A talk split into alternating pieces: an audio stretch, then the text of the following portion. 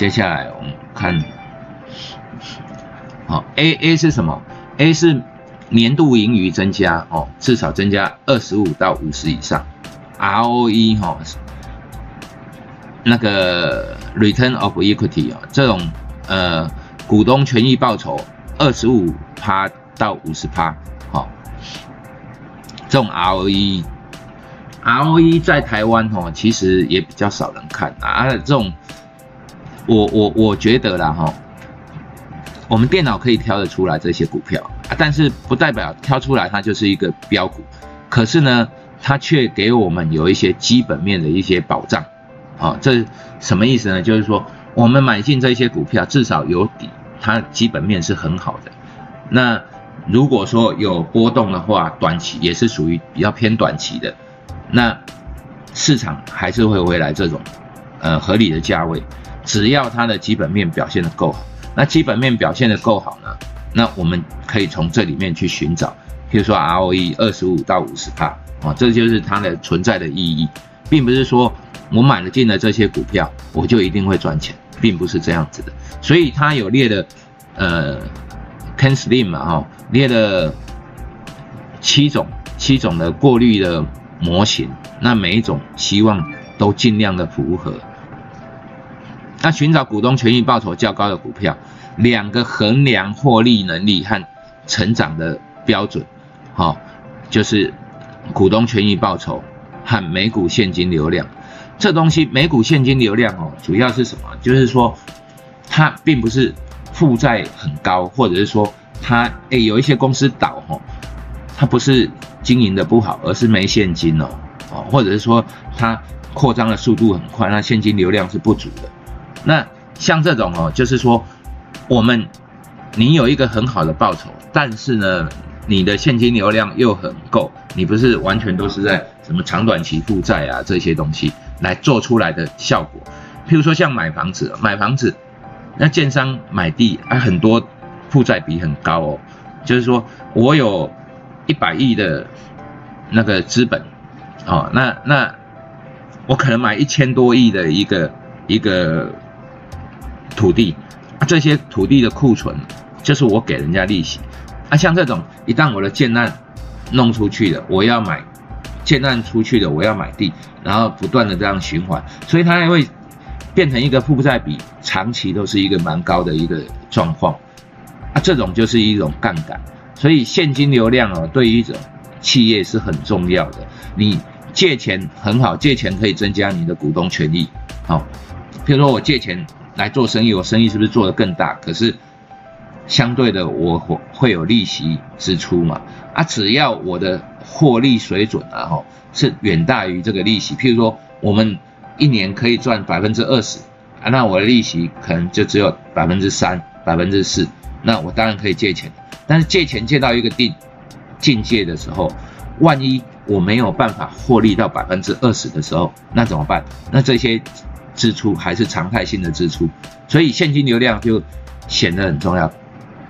负债比高可以接受，但是不能过高。每一个产业都不一样。那股东权益报酬率，也就是股东的 ROE 除以净，就是净利除以股东权益的这个，可以看出一家公司哈对资金运用的效率哈，来协助我们，呃。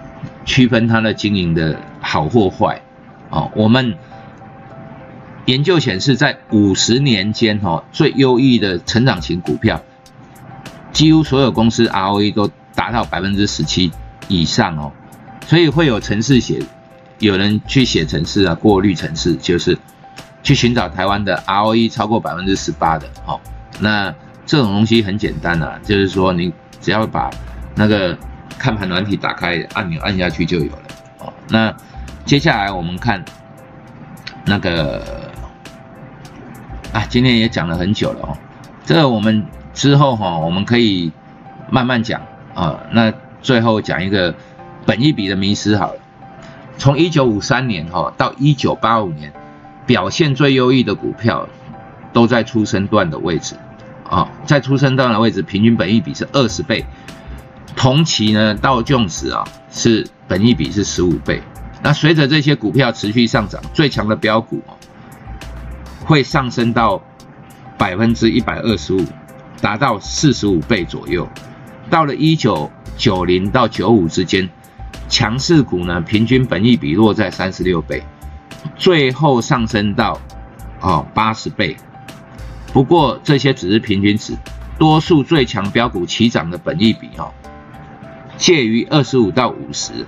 但随后本益比会上升到六十到一百五一十五，九零年代末期哈，呃这些价值面评比达到更高的水准，所以呢，呃几乎所有的价值型投资哈都完全错过这些了不起的投资标的，这告诉我们什么？就是说一只标股哈。它的成长，当它喷出的时候，我用最近的爱普来给各位解释哦。这个爱普哦，哎，上半年哦赚一块钱，它股价在五百了，哎，本益比是两多少？它如果上半年，譬如说它之前去年还是亏损哦，那上半年是五一一块钱啊，下半年假设它也是一块，是不是两块？好，两块钱。五百块，哎，本益比两百五十倍哦，啊，这何何等的惊人哦！可是呢，存在就有它的理由。那到底是什么理由呢？这个时候我们要看它未来的方，未来的发展。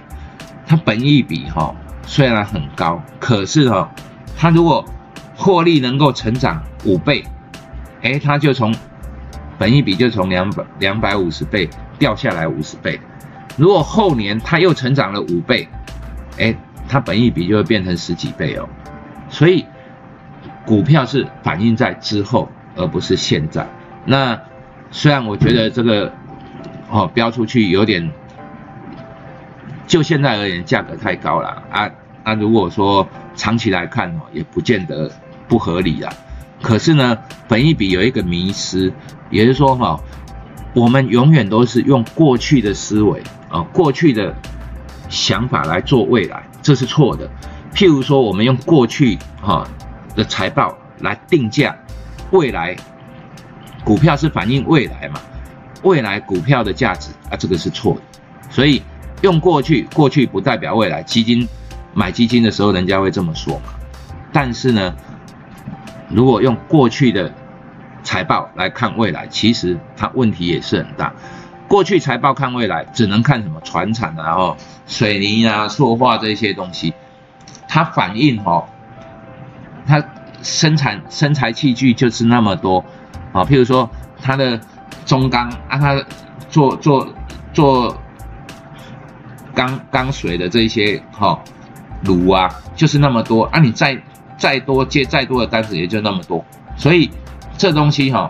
就只有波动，只有是市场对于钢价的波动，而不是它生产的问题，你知道吗？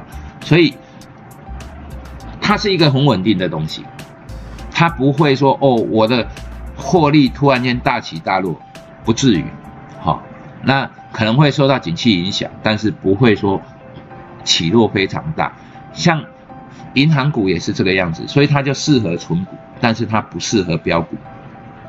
所以用过去看未来，你要看它稳定、稳定度，产业是不是稳定啊？如果产业很稳定的，这也不会达成标股的一个概念。所以产业产业很稳定的，你才有能力可以去用本益比去评估它。譬如说啊，银行银行业现在是剩下本益比剩下六倍哦，这偏低，它正常应该到十一二倍啊。那我们这个时候就有价值型投资会出现。可以用本益比去思维，但是哈，行业别啊起落很大的电子业其实是很不适合的，好，那给各位当参考。那今天就是先讲这样，谢谢大家。